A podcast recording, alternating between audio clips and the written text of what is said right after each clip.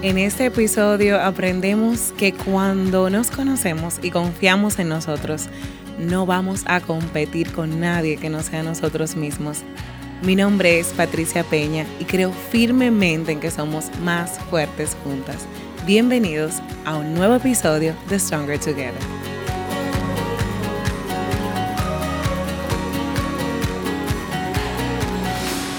En el día de hoy, este es el último episodio de la temporada 1 de Stronger Together, podcast. Oh, espérate, estoy cerrando eso. Yes, oh tú eres season final. y entonces tengo, ya lo escucharon, a mi primer invitado masculino de Stronger Together. Entonces, cierre de season. Primer invitado masculino. Pero Feli me anda buscando a mí. O sea, tú tienes un lío, tú te buscaste un lío tú sola. Él se le va a disfrutar muchísimo el episodio. y tengo a un diseñador industrial dominicano, diseñador gráfico, pero sobre todo diseñador de corazón. Es como todo lo que uno espera cuando va a conocer a un diseñador talentoso y, y creativo. Nos habla muchísimo, nos educa muchísimo sobre branding y redes sociales. Tiene una hermosa comunidad en Instagram aquí en República Dominicana y todos lo conocemos por el bello y hermoso nombre, Mr. Pichón. Bienvenido, Mr. Pichón, a Stronger Together. Gracias por la invitación. No sabía Un poco intimidado de ser el último episodio y, el, primer hombre. No, aquí estoy yo dije que bueno, espérate, que es casual. Qué casual, ajá. No, de verdad que muchísimas gracias por la invitación. Eh, estaba Primero me emocionó cuando vi que sacaste el podcast. Y después me ah. emocionó cuando me invitaste. Y ahora entonces estoy... Eh, Más emocionada. Exacto, ha sido como tres golpes de emoción. o sea que nada, vamos a, ver cómo sale esta conversación. Ojalá cumplir estas expectativas. Yo, pensando en qué iba a decir en el podcast cuando te presentara, siempre hablo mucho de equidad y siempre hablo mucho de eh, Stronger Together nace hace unos años em, para hablar y cambiar la conversación, Pichón, sobre de que nosotras las mujeres somos chismosas y competimos mucho entre nosotras y que hablamos solo de hombres o de belleza, para comprobar realmente que nosotras nos apoyamos, tenemos conversaciones valiosas, apoyamos nuestros negocios. Tú lo sabes porque tienes muchas clientes mujeres de tus talleres. todas casi. Casi todas. lo mío son chicas. Exactamente. y entre, incluso en mis talleres, normalmente cuando vamos a empezar a, antes de las clases, le digo, señores, espérense, vamos a conocernos quiénes somos los que estamos aquí uno al lado del otro, porque ustedes no saben a quién tienen sentado al lado, que de repente pueden colaborar con esa persona. Y han salido, de, mis propios talleres, colaboraciones, que no, que de repente van a otro taller, ay, ¿tú te acuerdas? Yo tomé clase con una muchacha que estaba sentada al lado de mí y entonces ella hizo tal cosa y cuando vinieron a darse cuenta, entonces tú compruebas lo poderoso que son las comunidades de mujeres y lo mucho que nosotras nos apoyamos y abrimos puertas. Sí, sí, sí, Trabajas y colaboras con muchísimas mujeres y entonces a mí me encanta porque tú lo mencionaste, Félix, mi esposo, también la mayoría de sus clientas 95% son mujeres y ustedes los ustedes son hombres que son luz para nosotras. Entonces hay un, un, movimiento muy lindo que se llama He for She y el movimiento He for She es un movimiento donde los hombres también abogan por la equidad de género. Bueno, mira, no sabía que era parte de ese movimiento, pero sí lo soy. Exacto. Tú eres muy he for she. Yo soy muy, pero bastante he for she. De hecho, yo puedo decir, yo puedo decir que hay una gran parte de mí que, que es quien es hoy por... Yo tengo un grupo de mujeres que yo puedo mencionar ahora mismo que me han hecho crecer muchísimo. O sea, desde, empezando por mi mamá, porque por ahí es que uno empieza, pero yo te puedo mencionar mi ex jefa de INTE, que se llama Adriana del Conte, eh, Margarita Rodríguez, la, que ahora es decana adjunta de Ingeniería de INTE, Arancha Toribio, que es coordinadora de la carrera de diseño industrial, no solamente por las posiciones que tenían dentro quizá de mi universidad, sino por el tipo de profesionales que son. Yo puedo agradecerle a Margarita, eh, es una profesora, si tú eres diseñador industrial es imposible no pasar por la mano de Margarita, pero es una señora que te pone los pies en la tierra. Y Arancha, por ejemplo, como coordinadora, Margarita te pone los pies en la tierra, pero Arancha entonces te pone la cabeza a volar. Y ¡Qué combinación! Es una combinación buenísima. Y Adriana, que es mi ex jefa en INTE, como puedo mencionar otras, como Andrea Paz. Eh, Adriana, por ejemplo, es una, una jefa que me tocó que estaba más preocupada que en ser jefa, que estaba más preocupada en ser maestra que en ser jefa. O sea, mucho de lo que yo sé hoy, mucho de lo que yo aprendí hoy, o lo que yo ejecuto hoy, mejor dicho, eh, puedo decir que fue porque tuve un muy buen acompañamiento con una jefa que, me, que se preocupó no en corregirme, quizás yo hacía algo mal, sino en yo entender eh, qué hice y cómo Una puedo mentora. mejorar. Era una mentora. Y Wow. hoy en At día, heart. sí, no, hoy en día seguimos, seguimos colaborando, seguimos teniendo una relación. O sea, ya ella no es mi jefa, hemos sido colegas, hemos trabajado en proyectos juntos, nos hemos encontrado. eh, y yo se lo digo cada rato, Adriana, si tú oyes esto, tú, tú lo sabes. O sea, muchas mujeres han pasado por mi vida y me han ayudado en ese pichón que yo soy hoy.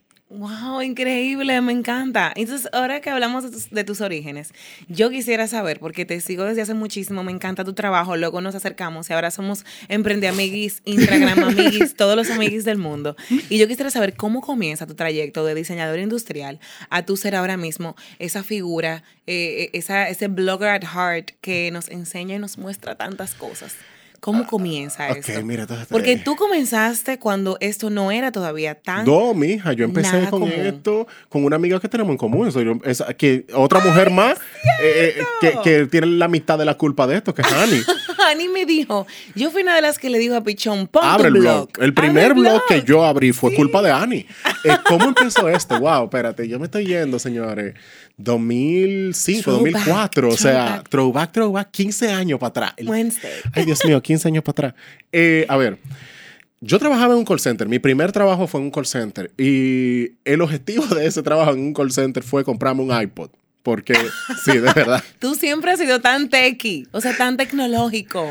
Yo quería eso, pero mi papá. Quiero un iPod. Yo quería un iPod. Mi papá dijo, eso cuesta, en ese momento costaba 300 dólares. Y mi papá dijo, no. Y tú por trabajo y me compro Papi, mío. papi me dijo, ¿usted quiere? Tú que estás pidiendo algo de 300 dólares, que tú no sabes lo que son 300 dólares. Tú, tú lo vas a trabajar y tú te lo vas a ganar. Y yo empecé a trabajar en un call center así. Y en eso conocí a Annie. Eh, wow, sí. En el ITLA trabajábamos. Y mm, yo me acuerdo, ella tenía un blog que se llamaba Fiorella Woods. Pero Annie, señores, quienes nos están escuchando, en, es todo un personaje, toda la vida ha sido todo Qué un lindo personaje. se siente compartir con alguien que conoce a mi mejor amiga, que es el personaje. Señores, ustedes no se imaginan, es, es, es Annie, un hada. Es, un hada, es de mentira. Annie, eh, trabajábamos en ese call center. Annie tenía el pelo rojo Coca-Cola, rojo, la etiqueta de Coca-Cola, Sí. señores. Ese rojo. Y por donde esa jeva caminaba, todo el mundo miraba la pelirroja. Y yo no quiero saber Y- lo y que costaba varita- mantener ese tinte.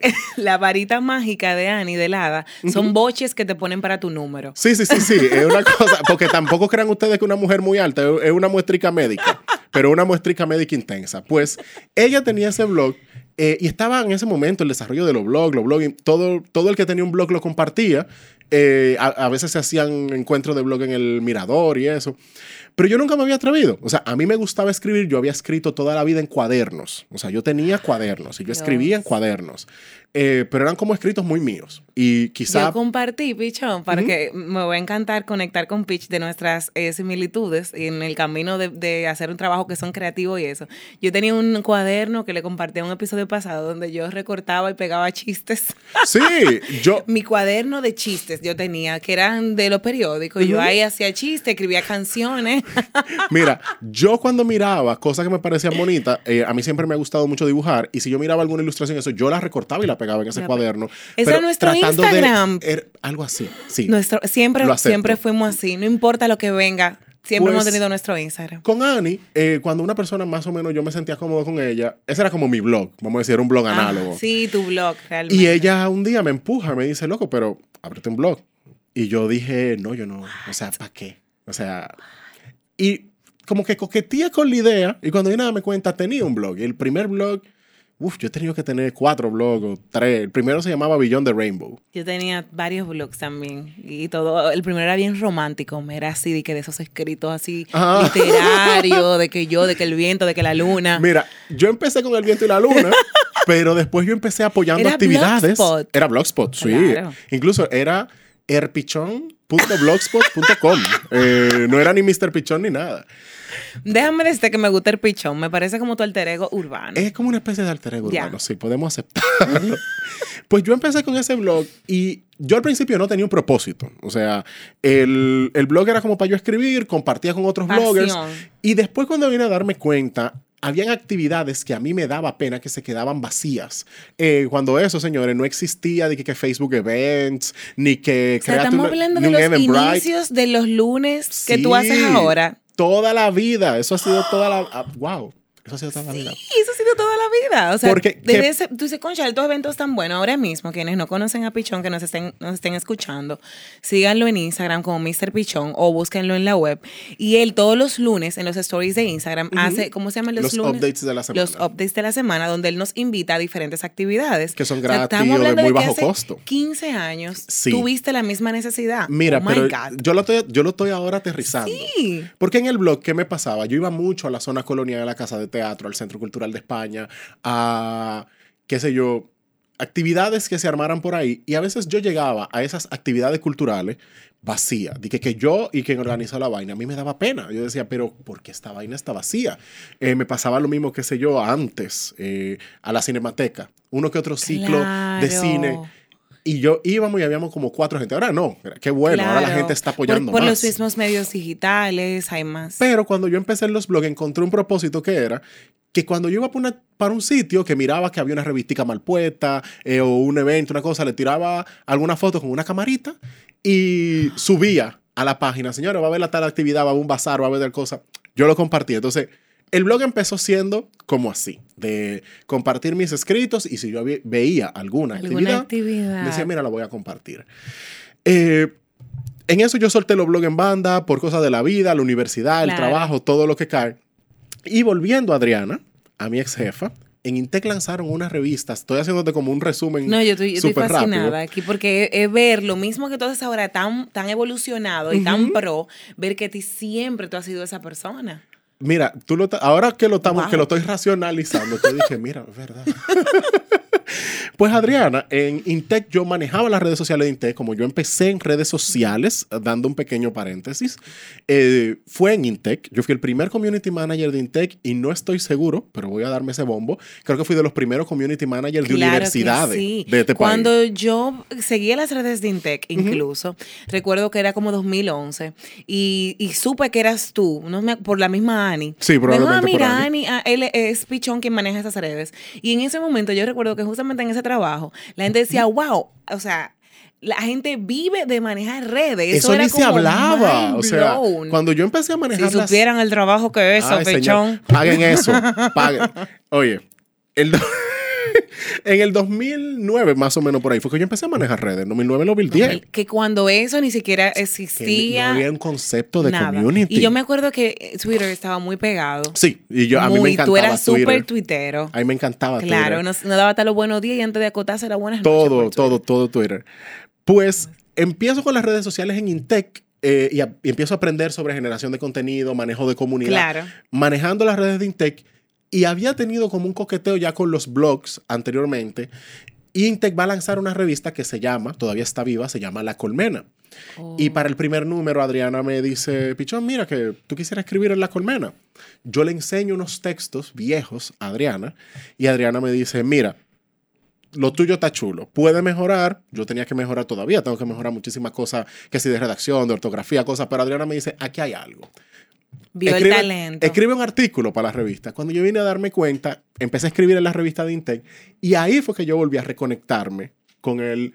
¿Y si yo vuelvo a los blogs? O sea, porque me di cuenta que era algo que me gustaba. Es que la sentarme a aunque escribir. uno sea rápido, pichón, las pasiones nos persiguen por más rápido que uno sea. Y en el caso tuyo, que has tenido ese talento siempre tan marcado, aunque tú mismo ahora mismo digas, wow, es verdad, hace 15 años, el que tiene ojo, y, y esto es para todas, yo, yo veía una charla donde decían, las mujeres en lugar de ser queen bee, sean mentoras. Porque una mentora, una persona, en lugar de decir, ay, no, si le enseño que él es bueno en esto, me deja el trabajo. O toma alas. No, decir, tú sabes que, mira, tú tienes un talento. Sí. Trabaja más eso. Y así mismo uno dice, tú sabes qué, pero si yo tengo un talento para la revista de Intec, que es una de las mejores universidades de nuestro país, decir, ¿por qué yo no retomo el blog?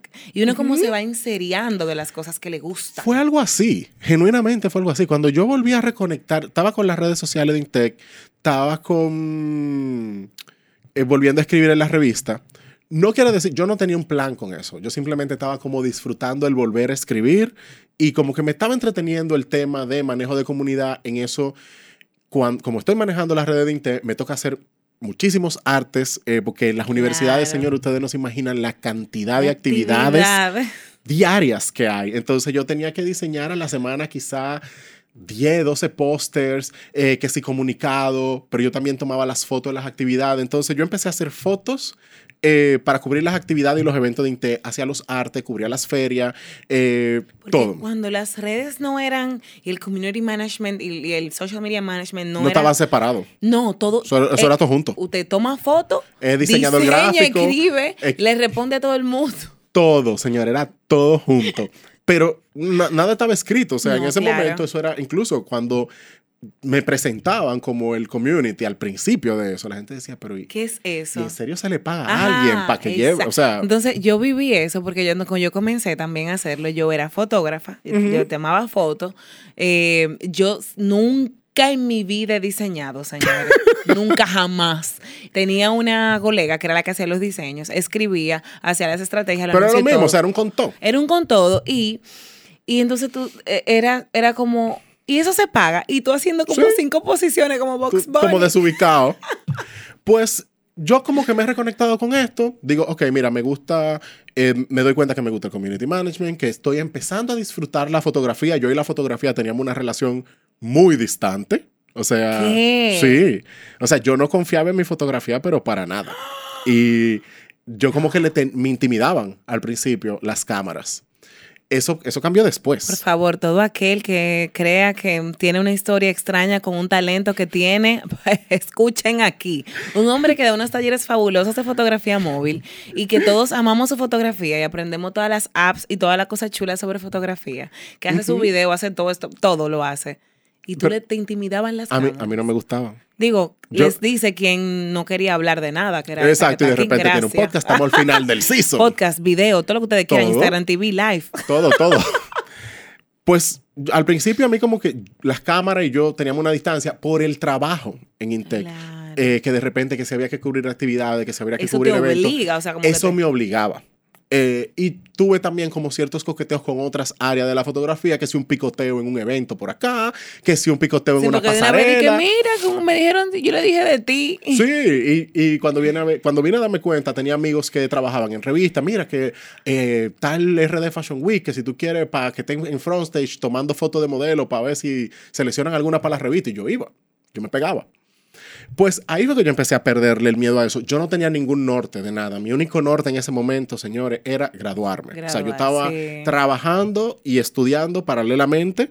Eh, estaba aprendiendo cosas nuevas que en ese momento nadie conocía o nadie consideraba que iban a tener el boom que tienen hoy. Importantes. Eso era como un, como un hobby, como una Sí, cosita. como bueno, en lo que estoy estudiando tenía la ventaja de que estoy trabajando en mi universidad y era, bueno, mira, qué mejor lugar para estar si ya me voy a pasar el día entero aquí.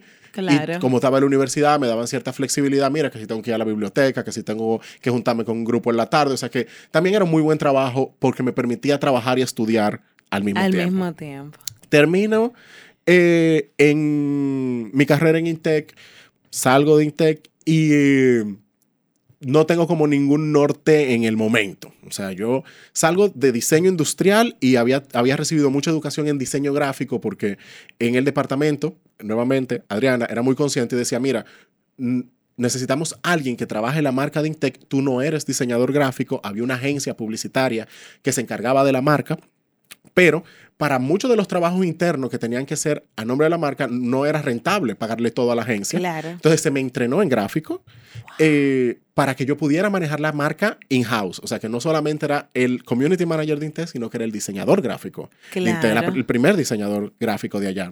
Esa posición la crearon para mí. Pues cuando salgo de Intec ya graduado eh, y con, con años de experiencia, por lo menos manejando esa marca, eh, yo salí como medio desubicado porque, ok, soy diseñador industrial, quienes no conocen diseño industrial es diseño de producto, entonces a mí me gustaba como el diseño de empaque, había coqueteado más o menos con el diseño de estancia, el diseño de calzados, pero no sabía cómo meterme en la industria del Claro. diseño Sí, industrial. porque uno se quiere graduar, pero después no sabe para qué. Exacto, y, y diseño industrial aquí es poco conocido, o sea, Sí. tiene mucho campo de ejecución, pero si tú eres nuevo, como lo era yo en ese momento, y decía, ok, pero yo tengo todo este conocimiento de diseño de productos, pero yo no sé cómo ir a, qué sé yo, a una zona franca y decir, mira, me tiene que diseñar esto así. O sea, me faltaba esa experiencia. Mucha de la experiencia que tenía era en gráfico, comunicación, fotografía, diseño por los como cuatro años que duré manejando la marca de Intec. pues yo salgo desubicado de ahí. Y yo empecé simplemente, dije, bueno, mira, a, tirar, como digo yo, a ver qué se me pega. Yo armé portafolios, yo identifiqué, bueno, mira, ya yo sé manejar redes cuando eso era todavía muy nuevo, ya yo sé hacer fotos. Yo tenía como esta, eh, esta, mochila de herramientas, es una frase que escuché en otro podcast que me encantó. Y digo, bueno, yo tengo todas estas herramientas y no es posible que yo, que yo haya estudiado diseño industrial, que esté educado en gráfico, que sepa hacer todas estas vainas y que a mí no se me pegue aunque sea un chinazo. Exactamente, que esto no tenga ningún significado. No es posible. pues en eso empiezo como a coquetear con el freelance, entro en Chabón a estudiar un programa certificado en diseño digital que era para hacer eh, video, animaciones, eh, de todo en digital.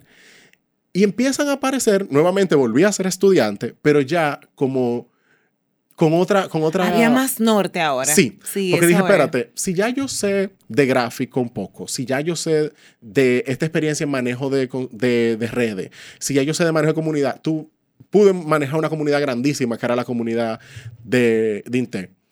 Y en Chabón veo este programa de diseño digital que está muy amarrado con, con, lo que ya yo estaba haciendo. Dije, pero si ya yo estoy con redes sociales, ve, empecé a ver que había un, un, crecimiento en el desarrollo, qué sé yo, de, de stop motions, de video. Digo, pero en Chamo me van a dar todo eso. Exactamente. Mira, yo no sé qué yo voy a hacer. los cabos. Pero déjame yo coger esto y ver qué pasa. Y ahí fue que yo, vamos a decir que empecé a darle un poco más de seriedad al asunto de tal vez yo puedo cobrar por esto. Digo Oigan eso. Y, y, no sé quiénes están escuchándonos que se puedan identificar. El tú decir, mira, yo no sé 100% qué es lo que va a pasar, pero yo creo que por aquí. Y tú atrevete y decir, vamos, vamos a ver, estamos, vamos a ver. me gusta lo de la mochila de herramientas vamos a poner nuestra mochila de herramientas, irnos para acá y vamos a ver, o sea, una persona que tú realmente ahora mismo eres muy, muy una inspiración y una guía para muchos que trabajan en estas áreas. Y entonces tú decís, vamos a ver si en algún momento me pagan por eso. Sí, vamos a ver. Y también, ojo, en ese momento fue, fue como una serie de... O sea, yo lo digo ahora muy, muy cosa, pero eso fue mucha, mucha autoterapia. Ajá. Eso fue mucho decirme... Eh, dale para allá, date un chance. Y yo siempre, yo tengo una charla que, en la que yo hablo del tema de cuando, cuando, yo empecé a ser freelancer. Y yo en un momento me hice como tres preguntas. Fue de que, ven acá, espérate. A mí ya me estaban pagando por esto, o sea, que alguien lo necesita. Muy bien, anoten esas preguntas. Hay quienes están o sea si, pueden ser freelancers. No tengo deudas. Eh, o sea, pude pagarme mi universidad, eh, no tenía deuda de crédito educativo, o sea, yo salí de que limpio. No tenía de que Dios sabe cuánto dinero en el banco, pero yo antes de terminar de trabajar en Intec, eh, yo me ahorré como cuatro o cinco meses. porque yo dije, mira, eventualmente yo sé que no me interesa. Mi posición ya era lo que era. Mi posición no iba a cambiar, mi posición no iba a crecer. No iban a crear un departamento para que Pichón lo era manejara. Era muy nuevo todo. Todo era muy nuevo. Ya el departamento de comunicación donde yo trabajaba, la posición más alta iba a ser mi jefa y arriba de mi jefa no iba a caer yo. Exacto. Porque tenemos habilidades distintas. Ella sabe de comunicación y yo sabía de diseño y había aprendido de comunicación por ella. Entonces yo en un momento dije, yo lo que iba a crecer aquí, lo que iba a aprender aquí ya. O sea... Llegó mi techo y es importante uno darse cuenta cuando llega a su techo. Entonces digo, mira, no tengo deuda, tengo un dinero ahorrado, ya me están pagando por esto y nadie depende de mí. Lo peor que puede pasar es que yo tenga que buscar trabajo. Eso es lo peor. Eso es lo peor. Que yo actualice mi currículum. Exactamente, o sea, pero si ya yo sé, yo dije, mira, yo tengo esto aquí ahorrado para cinco meses, yo voy a, yo voy a tirar esta batalla tres. Y los últimos dos, yo decido qué hago. Aldaba conmigo. Exacto. Si esto se movió, pues yo sigo por aquí. Y si no se movió, pues vamos para Aldaba. Porque, ¿qué? No importa. No importa. Hay que probar. Pues en eso yo cogí, me tiré al mundo del freelance y yo hubiera sabido, me tiró antes. Claro que sí. Porque y ahí pudiste reconocer tu talento. No, y aprendí muchísimo. Me imagino, diferentes marcas. Diferentes, marcas, diferentes tipos de clientes. Metí la pata todas las veces que se podía meter la pata. Eh, aprendí muchísimo, aprendí eh, cosas de mí que yo no sabía, aprendí cosas del manejo de gente. O sea, cosas que no me iba a dar nadie más que tirarse al medio. Que cuando son obligadas uno las desarrolla. Uno las tiene que desarrollar obligadas. Mi historia cuando freelancer y cuando puse mi negocio ha sido exactamente eso. Si no es por mi negocio y por yo haberme independizado, hay muchísimas eh, áreas de Patricia que nunca se desarrollan. O sea, este mismo podcast nace de yo aprender a reconocer mis talentos y yo aprender a crear y a darle valor a mis ideas. Tal cual. O sea, tal cual. y Tú lo estás diciendo es- y estoy que es esa misma vaina, mismo. señores. Entonces tú y yo estábamos conversando sobre eh, temas que, que podíamos tratar juntos Ujú. y llegamos Ah, no nos justamente- decidíamos, señores. No nos decidíamos. Dije, ¿qué es lo que vamos a hacer?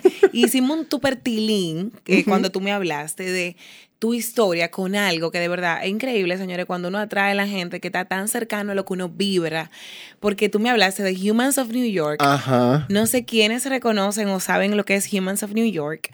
Pichón les va a explicar y luego yo les voy a ir compartiendo también mi historia y cómo esto es un camino completamente diferente para él y también para mí. Con la misma gente. Y creo que todo el que anda buscando formas de ser creativo, que es la pregunta que te hace mucho, a mí me uf, muchísimo me viven preguntando cómo yo se puedo más creativo. Siempre, ¿cómo yo puedo ser más ¿y creativo? ¿Qué sé yo? Entonces, para quienes se han preguntado eh, cómo puedo ser más creativo o seré yo creativo, y tú y yo sí. siempre diga, tenemos... diga que sí. Diga Usted creativo. sí. Eh, Me encanta porque tú y yo tratamos temas que son muy específicos y siempre tenemos la misma, misma pregunta. postura. Y nos hacen la misma pregunta y saltamos con lo mismo. Los dos creemos que todo el mundo es creativo. todo el mundo. Entonces, para quienes tienen esta curiosidad de- del tema de la creatividad, llegó su momento aquí en el podcast. Miren. Cuéntame de Humans of New York. Primero, con la pregunta de si yo soy creativo. La creatividad, para mí, mi, mi postura es que la creatividad es algo muy personal. ¿Pero por qué? Primero, porque no a todos nos interesa ser creativos en las mismas áreas.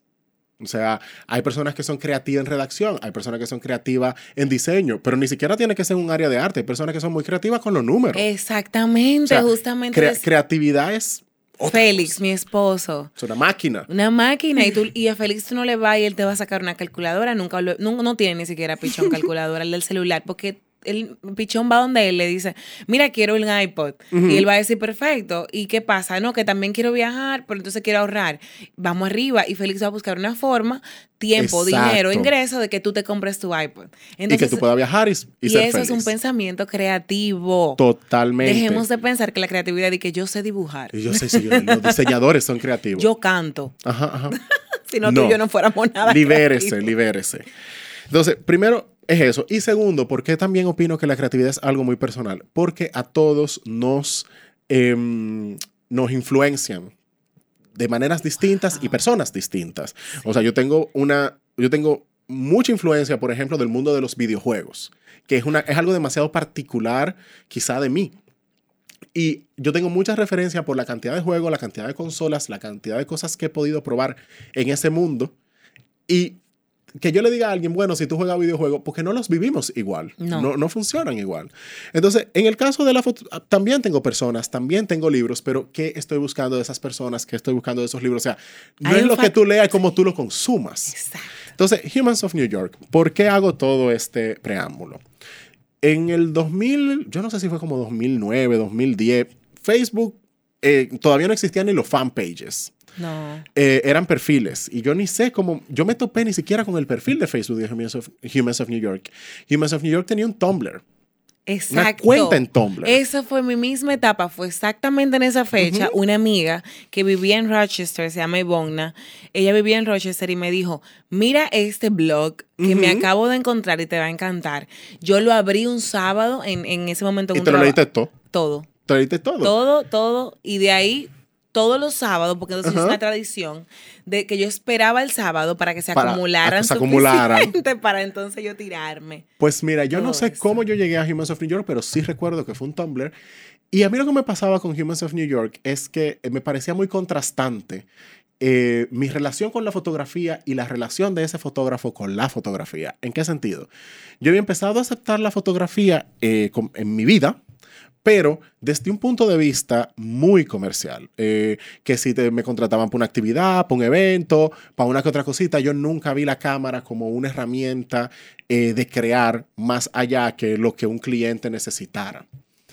Primero, porque no había tenido ningún otro tipo de referencia, no conocía otros fotógrafos, más que uno que otro fotógrafo clásico que quizá me daban en la universidad, con el cual yo no me sentía conectado. Porque qué chulo el claro oscuro y todo lo que tú quieras, pero estoy en otra etapa de mi vida en la que lo que quiero es más chulería. Exacto, uno, no conecto con Uno no conecta. Después que uno se va como madurando en ciertas áreas, que uno empieza a apreciar esos maestros de la fotografía o del diseño y todo eso. Pero lo segundo también era un factor seguridad. Eh, andar con una cámara en República Dominicana no me hace sentir seguro. Para nada. andar con nada en República. No me hace sentir seguro. O sea, qué pena que esa sea en este momento la realidad de nuestro país. Pero yo decía, es que andar con esta cámara, primero lo siento tan indiscreto. Sí. Y, es tan grande. Pero que yo miraba las fotografías de, de Brandon, que es el que crea Humans of New York, y eran fotos muy no sé si llamarle íntimas de los neoyorquinos.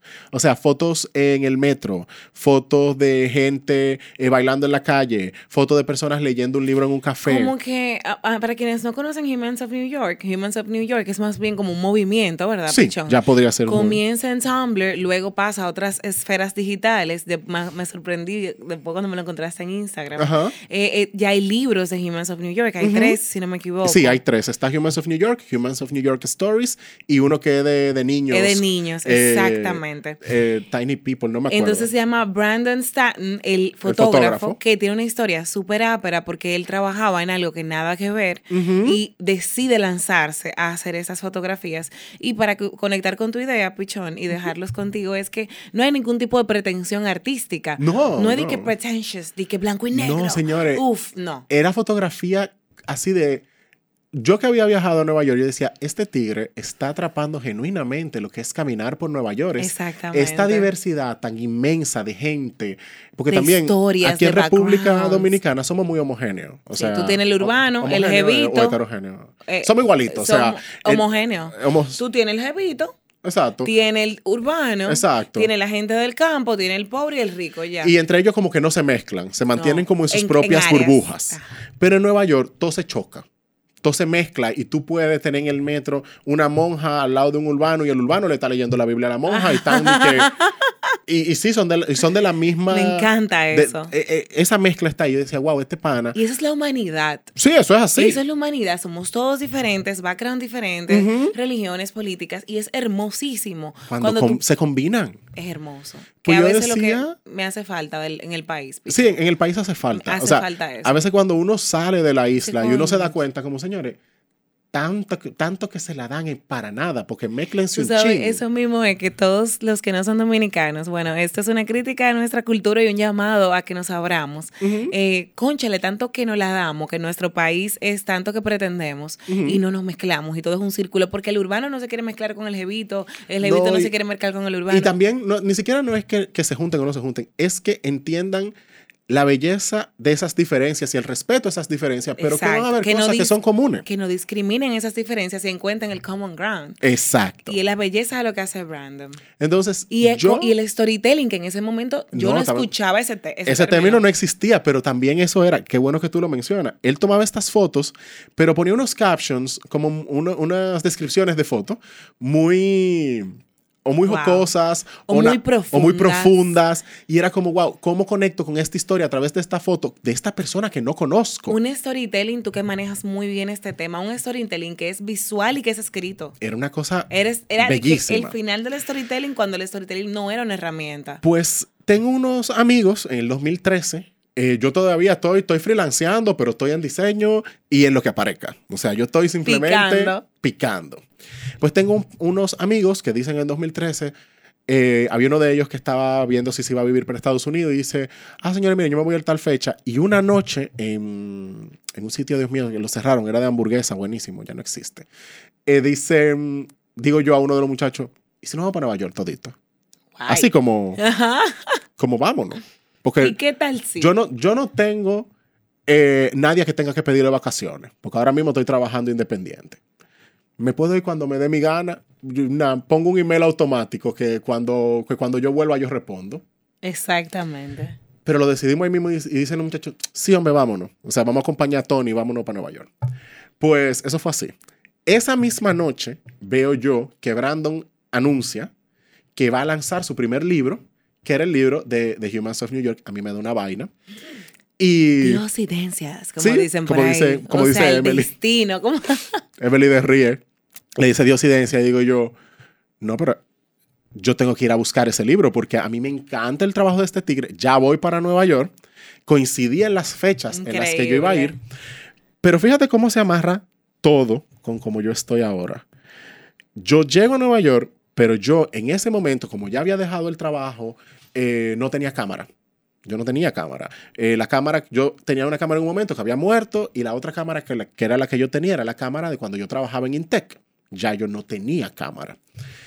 Pero yo, cuando llego a Nueva York, siento como esta necesidad de que a mí no me interesaba ser Brandon, pero a mí me interesaba atrapar Nueva York gracias a la influencia de él desde mis ojos.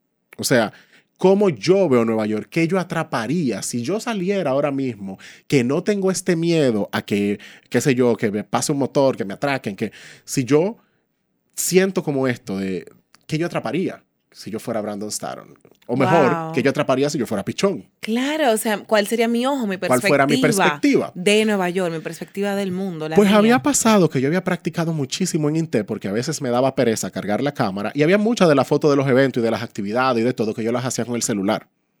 Y yo decía que... Nadie se daba Y cuenta. nadie se daba cuenta. Decían de que no, que tienes que traer la cámara. Y yo... Tú "Ta- fuiste de las personas que introdujo el término de fotografía móvil aquí. De los primeros, creo que Porque- sí. de los primeros incluso, porque uno le, o sea, era como una fotografía con el celular, era como que con el celular, no, hay, hay algo y es que tú le puedes buscar el, el truquito. Y yo de repente decía, lo que pasa es que después de que tú entiendes que fotografía no es el equipo, que es tú aprender a componer, que tú aprendes a manejar la luz que haya. Exactamente. si esta es la luz que hay que yo puedo hacer con ella, tú empiezas a dejar, quitarte esa presión de que, ay, que no tengo la cámara. La yo- cámara, como le dicen, profesional. Yo le digo a la gente en los talleres, todos señores, no hay que buscar la cámara profesional, sino realmente aprender sobre fotografía. Exacto. Porque ahora mismo uno tiene mil y un aparatos que le pueden hacer una foto. Pues yo llego a Nueva York y yo lo que tenía era mi celular, me acuerdo. Yo tenía en ese momento un Motorola Droid 3. Y todavía las fotos están en Instagram, la pueden encontrar. tengo un- yo tengo un hashtag, para todo. para que lo Eh, pichón en EU, pichón en Estados Unidos. Eh, así. Pichón en EU, ok. Y yo disfruté ese viaje. Primero fue el primer viaje que me fui sin familiares, fue el primer viaje que me fui con amigos. So- Entonces, cool. no, tenía, no tenía como, cuando uno viaja con familia, uno tiene como estos, estas agendas predeterminadas de vamos para donde tu Y tía, tú donde tu... sientes, claro, que tú sientes que estás con tu mamá, que estás con tu papá, que estás... Exacto. Cuando uno hace todo como adulto, es que uno ve el mundo por sus ojos de verdad. Pues yo me fui con los muchachos. eh, me acuerdo que ya en Nueva York yo estaba como, no, yo quiero tomar fotos, o sea, quiero documentar. No me interesa, no me interesa tomarme fotos yo, ni me interesa hacer fotos eh, de que, yo fui a tal sitio. Yo quiero atrapar estos sitios como yo, este fotógrafo me ha influenciado. Pues ese viaje yo lo disfruté muchísimo. eh, fue como mi primer golpe. De, ahí fue que yo me di cuenta dije, me gusta la fotografía. Wow. Pero fue ahí, o sea, años después de yo haber trabajado, yo miraba la fotografía solamente como una herramienta de trabajo, no como una herramienta Claro. de expresión ni de documentación desde mi perspectiva. es algo, y imagino que te pasa mucho, que se repite mucho para mí con mis talleres, con mis invitados. Uno se da permiso para hacer cualquier cosa si deja dinero, Ajá. si tiene un fin comercial. Pero si tú no tienes un fin comercial, tú no te das permiso para hacerlo. No, y te tortura Porque incluso. ¿quién tú eres? Tú no eres un artista. Claro que sí, todos tenemos un artista dentro, así como tenemos un negociante dentro. ¿Por qué Todos. no? Entonces, sales con tu celular. Salgo con mi celular, tomo fotos en Nueva York y en Boston. Señores, no estamos hablando de que del iPhone 11 con la no, cámara un Motorola. Droid 3, señores. Que a mí lo que me gustaba era que tenía un teclado, porque a mí las pantallas táctiles no me gustaban. Ahora es obligado a andar con una pantalla táctil. Pues veo que las fotos eh, me, me gusta cómo están quedando. Fue uno de los viajes que, que más disfruté, eh, porque fue un viaje muy mío. Claro. Pude ir a la firma del libro de Humans of New York. Eso fue un juidero porque se Aquí acabaron. lo tenemos, el libro firmado. Yo morí, lo vi, lo sobé. Yo quiero que ustedes sepan que paralela a la historia de Pichón, estaba yo también eh, velando por minutos el lanzamiento del libro y me, eh, le pedía en ese momento a mi mejor amigo que me lo regalara de cumpleaños. Y a mí me llegó ese libro y cuando ese libro a mí me llegó aquí al país, fue una felicidad increíble. Y cuando yo hago mi primer viaje a Nueva York, que fue mi primer viaje ever. Tú, porque tú no, tú no querías ver si te lo encontraba. Yo siempre, claro cada que vez sí. que yo viajaba a Yo, Nueva York, quería ponerme unas pelucas y unos tutú a ver si me, si me lo si me encuentran y que, que- y me toman una foto. y cuando yo fui, yo fui con mi cámara que había ahorrado para comprarla. Es una Canon Rebel T5i. Wow, yo tengo la T4 hoy. La- que, que esos son los, beginners, o sea, una buena cámara. Y con el mismo lente que trae, que tú sabes, El, un del lente- 1855 Ajá, para que- resolver. que el mismo lente de, de un iPhone casi. Eh, yo fui y yo hice esas fotos que hice y las amo, están colgadas en la sala de mi casa porque yo fui con también inspirada a yo eh, eh, ver Nueva York, que siempre había soñado Desde con tus ir, ojos. Desde mis ojos. Y ver Nueva York realmente y tomar las fotos y hacer mi storytelling visual. Exacto. Pues yo volví de ese viaje eh, súper inspirado. O sea, primero porque me encantó lo que pude lograr. O sea, como que darme cuenta que dije, wow, esto lo- esa foto la tiré yo. Ajá. Y eso, como tú sabes, te hincha el pechito. Tú dices, ¿tú te lo talento. crees? Wow, pero, ni- pero mira que- qué bien que se me da la fotografía. Pues yo volví de allá, eh, de Nueva York, con mi libro firmado, súper inspirado, feliz con mis fotos, pero eh, había vuelto a Santo Domingo. ¿En qué sentido? De el miedo, de la calle, de la cosa. Y nuevamente dije, pero espérate, si yo lo logré con el celular, yo no tengo que andar con la cámara. Exactamente. Yo me liberé de eso y yo empecé a hacer fotos. En ese momento Instagram no era tan comercial como lo es ahora. Sí, era más de yo tenía mi era amor más de mi- fotografía. Déjame decirte que mi Instagram, cuando yo comencé, la gente me decía, me encantan tus fotos, que eran con mi celular porque no tenía cámara. Y eran fotos de Beatles, de hidrantes, Sí, de, sea, de las lo que tú te encontraras por ahí. conceptuales, di que guay. Pues yo vuelvo, empiezo a trabajar con, con la foto con el celular, empiezo a dar clases en Chabón, eh, una clase que era de, de contenido y redes sociales. Eh, uf, estamos hablando, yo no sé si en el 2011, 2002, no, pues yo volví de Nueva York 2013, Chabón. 2014, por ahí. fue como 2014, porque yo volví de Nueva York 2013 y ya yo había terminado, estaba terminando eh, diseño digital. Ok. Entonces, digital, ahí 2014. De chabón me dice, mira, si tú quieres dar clases, así yo digo, al principio dije que no, después dije que sí, yo no sabía si yo, yo no sabía que, yo entendía que yo no podía dar clase también. Eso es lo que yo quería que te dijera. Porque yo sé que no era por no, porque Chabón y tú, o sea. sí, no, ya yo había tenido una muy buena relación con ellos desde es que uno, aunque el otro crea en uno, uno no cree en uno a veces. tú, No, yo tuve que dar clase en la UAS primero. Para tú darte Para cuenta. yo darme cuenta y después como el, como el perrito Y con mira la... como toda, con la, con la colita de que, mira, ¿te acuerdas cuando te dije que no? Pues Pero sí. yo sí, tal vez yo sí. Y yo empecé a dar clases en Chabón eh, y un grupo de estudiantes, ah, doy el taller de redes, que fue el primer taller mío que nació, estoy hablando de 2014, final de Wow. 2013, 2014. Y el grupo de estudiantes que yo tenía eh, me dice, profe, mire que uno de los estudiantes me dice, profe, mire que nosotros estamos en la empresa donde yo trabajo pensando comprar una cámara. Y yo le estaba enseñando al jefe mío la cuenta suya, eh, porque yo no necesariamente hablaba de red, hablaba más de diseño y muchas fotos de las que yo tomara por ahí. Eh, le enseñé su cuenta a mi jefe y él quiere saber como qué cámara usted nos recomienda. Y yo, "Ay, yo de cámara no sé. y yo- ellos dijeron, ¿cómo así? No, no, no. Yo todas esas fotos son con mi teléfono. Y ellos me dicen, ¿qué? Y yo, sí, profe, no, pero tal foto. Y yo, señores, no tomo. O sea, me da pereza. Cargar la cámara me da pereza. Estas, si ustedes la ven en Instagram, o sea, yo no voy a tomar una foto con la cámara para sacarla a la computadora, para editarla en Photoshop, para mandármela por email. Eh, de que, que papu, Ay, no, terrible, hombre, yo no tengo tiempo para esa vaina. Entonces, o sea, que todas estas fotos son. Profe, si usted da una clase de eso.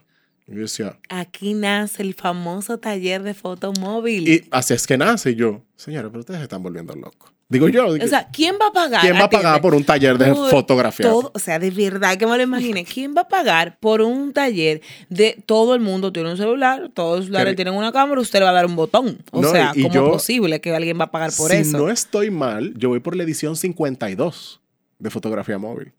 Del taller que nadie iba a pagar Del por taller eso. que nadie va a pagar. Ya yo, ese, ese. Si no es, no sé si es eh, Rede o Fotomóvil, que son los dos más viejos. Lo- yo tengo cuatro niños, esos son los dos más viejos. Eh, Fotomóvil creo que da por el 52, 50, 52. No sé cuál, Oh cuál de los dos números es. Pero ediciones, pues nace ese primero y fue, de hecho, ni siquiera era un taller formal. Yo estaba dando la clase en Chabón de redes y yo lo que les propuse a los estudiantes fue, bueno, miren, ese programa de clase no existe. Lo que podemos hacer es, si adelantamos el programa de redes, que creo que duraba 6, 8 semanas, si terminamos redes en la semana 7, yo me comprometo a inventarme un taller para ustedes para darlo en la última, En la semana, última semana. del taller de redes.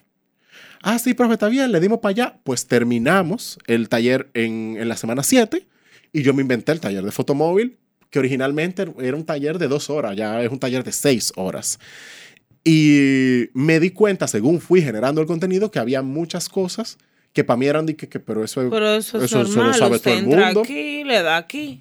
Y cuando vine a darme cuenta, dije, ah, no es tan básico. O sea, eh, me di cuenta que yo componía, pero porque yo aprendí a componer porque tomé clases de fotografía en la universidad y composición es lo mismo en cámara que en teléfono, pero hay que saber cómo componer. Exactamente. Eh, y es aquí donde asumimos que la gente sabe cosas que nosotros sabemos. Ajá. Y lo que Yo nosotros sab- totalmente. Y cosas no solamente que sabemos, cosas en las que nos hemos destacado. Si tú te has destacado en algo, como es tu caso con la fotografía móvil, es porque tú, tú tienes el conocimiento de composición, sin embargo, también tienes el talento y también como tienes esas dos cosas, tienes la práctica. Entonces son tres cosas súper poderosas que una persona que puede querer o necesitar este, esto, Sí. no las tiene. Cuando tú le digas, no solamente use esta app, que yo no la sé porque nunca la busqué, nunca supe Sí. cómo buscarla. Ah, yo que estaba apoyando ahí. Darle este bot, considera esto cuando vayas a tomar una foto, que para mí, por ejemplo, yo tengo el ojo de la composición, lo he practicado mucho, me gusta mucho. Eh, sin embargo, yo he buscado cómo explicarle a mis clientes cómo... Y, y he tenido que eh, ponerme a estudiar cómo explicarlo Pues- de una forma digerible, porque a veces hay cosas que son empíricas de uno. Pues el dar clases a mí me ha ayudado. ciencia, El, sí. el dar clases a mí me ha ayudado a poder explicar eso. Claro. Pues cuando vine a darme cuenta y, de... a uno, y a uno saber, ver el poder que tiene lo que uno conoce y el poder que tiene uno brindarles a los demás. Pues yo empiezo a dar clases así. eh, nace ese taller. Ese taller eh, empieza a tener solicitudes aparte, porque empiezo a dar clases en Chabón, pero de Chabón, de repente habían personas que sí tenían Claro. eh, proyectos, que y sí comienzan tenían... las preguntas. ¿Y para quienes no estamos en Chabón? Ajá. ¿Y para quién es esto? Ajá, ¿Y para quién? y Pero yo al principio ni siquiera lo promovía. O sea, era Claro. como, ese taller se vendía por solicitud. Eh, cuando, si a otra mujer puedo yo dar, decir que me ha dado, dos mujeres puedo decir que me han dado de empujones son eh, Emily Muñoz y Aguilda Sánchez. Que Emily de ria.com.do y Aguilda Sánchez de The Nail Bar. De The Nail Bar, claro. ¿Qué, te dijeron? No, eh, Aguilda fue estudiante mía Chabón. Pero Aguilda eh, me dice, Pichón, pero no, espérate, yo necesito que tú y yo trabajemos algo, que no sé qué cosa. Aguilda, de hecho, el primer de los primeros talleres privados que yo di, que me organizó fue Aguilda. Porque a Aguilda le gustó la clase y Aguilda dijo, yo tengo un grupo de amigas que son eh, maquillistas, que trabajan en salón, que necesitan eso que tú Esta sabes dar. herramienta, claro que Y, sí. y no, tú tienes que dar un taller de eso. Y yo digo, pero será en serio. Y cuando vine a darme cuenta, se empezó a mover.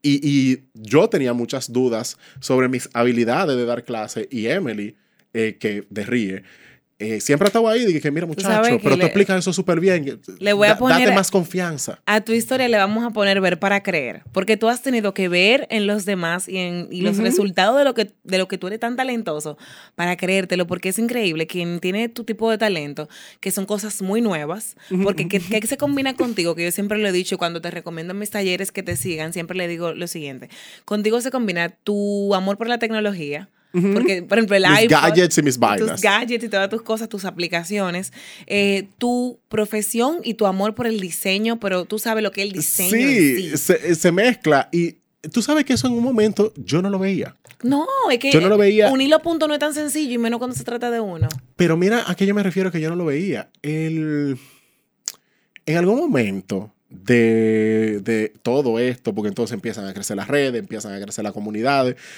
pero también empieza a aparecer muchísima más gente. Ay, sí. Y uno cae en, en- en esa En trampa de, de compararse. Sí, y en decir, ay, ya va, hay mucha gente, ya. Está es que- saturado. exacto, ya me voy a tener que ir, porque, porque la gente me va a elegir a mí dentro de tanta gente. La gente me elegía porque no teníamos opción. Exacto, eso y pensaba. Eso es súper error. Atención, todos los profesionales. Pues entre todas estas buenas influencias, porque he tenido muchas buenas influencias, te mencionaba a, a la misma Emily, han sido gente que han estado ahí eh, diciendo, men, no, tú lo estás haciendo súper bien, tú puedes mejorar en esto y esto. Aprendí a hacer un poco, a aceptar eh, esas críticas constructivas. Feedback. Y- y de la cosa feedback. más dolorosamente que nomás Ajá. nos duelen aprender y después que uno lo aprende, uno Es que ya. crece tanto, wow.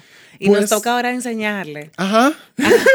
La- Mira, ven y hacer por ellos, por muchas de las que nos escuchan, nos toca hacer por los demás ahora lo que hicieron por nosotros. Sí. Pues yo empecé como a darme cuenta de eso, de decir, pero ven acá. Porque yo miraba que sí, y de repente empezaron a aparecer otros talleres de fotografía. Pichón, cuando van donde mí, en los talleres de marca personal, en los talleres, ay Patricia, que ya hay mucha gente que hace esto. Y yo, señores, pero díganme, ¿de qué hay más talleres que de redes sociales? Ay, no, de redes eso es muchísimo. O sea, y aún así aquí están ustedes, y aún así a cada quien le va a llegar su gente. Y, claro, y- porque y va a venir de lo que tú has trabajado y de lo que tú has construido de con tu esa punto, comunidad. de con quien tú le enseñas, y luego van a un taller mío, van a otro taller, van y yo les, les Patricia, tú y yo tenemos gente que, ha- que que ha han tomado el tal tuyo, tuyo y, toma el mío. mío. Y me dicho, ay, yo tomé el de Patricia. Y me han dicho, ay, mira, yo complementé esto porque ya lo expliqué. Y de repente, porque tenemos metodologías muy diferentes. distintas. Y lo que te hablaba de Brandon, el ojo, porque el cual tú miras una cosa y el que yo miro se complementan. Y nunca hay suficiente conocimiento, nunca hay suficiente Uno se sigue expandiendo. Y entonces, ¿qué pasó cuando? Porque tú lo vives del principio. No, al principio era como esta saturación del mercado que de repente aparece muchísima gente.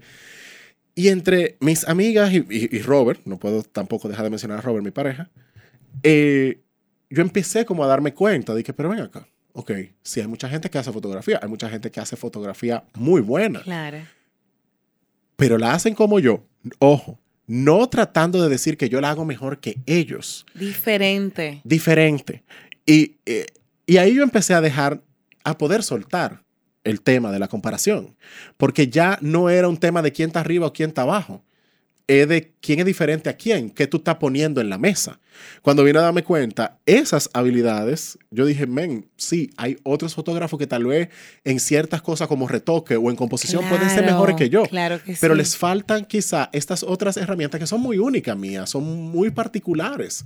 Y yo no puedo subestimarme entendiendo que alguien está arriba, sino que simplemente es distinto. Y eso te ayuda a cambiar la perspectiva a, ¿y qué yo puedo aprender de ese tigre? Porque ya no es un asunto comparativo de él es mejor que yo o yo soy peor que él. Es, wow, qué bien este pana hace tal vaina. A mí eso no se me había ocurrido cómo yo, con todas mis habilidades y estilo de fotografía o de diseño, aprendiendo de él puedo crear algo nuevo. Y esa vaina te libera. Cuando tú Eso vienes a darte increíble. cuenta, ya tú, ese, ese estrés de la comparación, de quién es mejor, quién es peor, de que si me va a quitar, ya tú sabes que no te, no te están quitando nada, no te están quitando ningún mercado, no te están quitando... ni- Están abriendo más. O sea, significa que tu mercado sí es prolífero. Claro. Porque si llegó más gente, señores, porque ya esto es una necesidad tan grande que tú solo, yo sola, no la vamos a poder abarcar. Tu trabajo ahí es seguir mejorando. Seguir tu trabajo no es sufrir no. que el mercado está creciendo. Agradecelo. Tu trabajo no es sufrir. Pare de sufrir. Para de sufrir. Tu trabajo es tú decir, Mejora, síguete distinguiendo. ¿Qué, ¿qué yo estoy haciendo que me esté estancando? Que me, me estoy dando cuenta de que estoy recibiendo, estoy creciendo. ¿Qué yo estoy haciendo activamente para yo dar, cuando me doy cuenta de que maybe I'm stuck, de que tal vez estoy eh, en pausa, que estoy estancado? ¿Qué yo puedo hacer? ¿Qué, qué habilidad nueva? Y me gusta algo por cómo lo tratas. Si tú tratas mucho, y yo hice incluso un post con una foto de nosotros sobre la lección de colaboración. Si Ah, usted yo vi que hasta el aire Ajá, compró. mi amor. Dos figuras un momento de humildad con Patricia Pichón. Ajá, ajá. ¿Qué pasa? Cuando tú tienes una persona, ponte que sea en tu misma industria, y tú dices, wow, qué bueno es Pichón en fotografía móvil. Ay, yo no soy bueno en fotografía móvil. Ay, tú ves, por eso él es mejor que yo, yo voy a ir dejando Ay, no, esto. señora. ok, ¿qué tal si ustedes hacen lo siguiente? O porque hay otro, hay otro lado, tal- yo digo eso, pero hay otro lado que, ay, qué bueno él en fotografía móvil. Ah, sí, pero o sea, el seguro no trabajará porque es que tanto tiempo que él tiene para hacer tanta... sí, porque está al lado... Sí, está la- la- la la de competencia. ¿Qué tal si te pregunta, qué bueno es Pichón en fotografía móvil?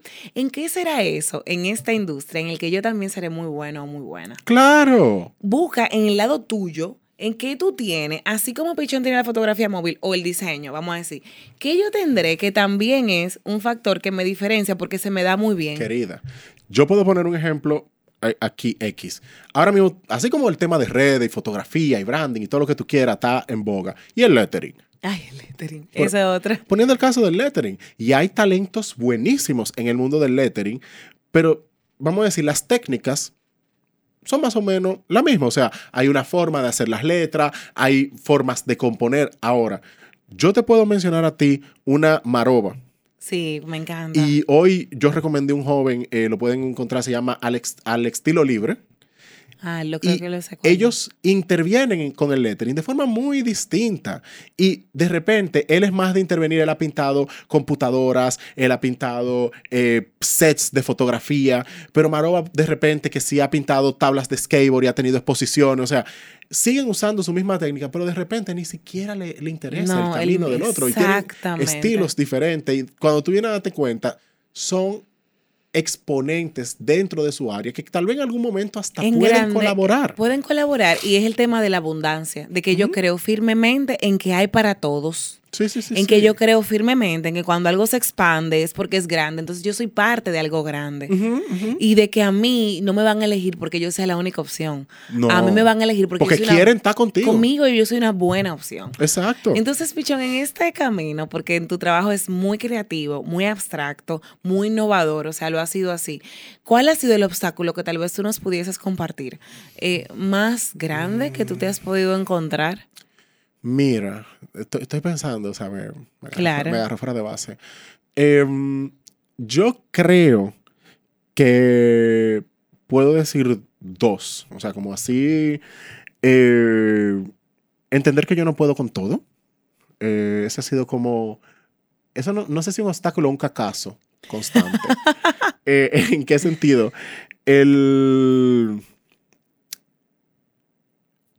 Por ejemplo, yo tengo muchas dinámicas dentro de con mi comunidad. Ahora tengo los updates de la semana. Hay un tipo de post que yo hago los lunes. Yo hago live los fines de semana eh, con clase, pero que si las, los live de repente que es una presentación, pero yo hago los videos. Entonces, uno tiene que entender que si uno quiere quizá eh, que todo salga, pero uno tiene que entender que al igual que absolutamente todo el mundo, tú tienes solamente 24 horas en el día y esas 24 horas, como que 8 son para dormir y hay, tú sabes, cosas más allá que el trabajo. Sí.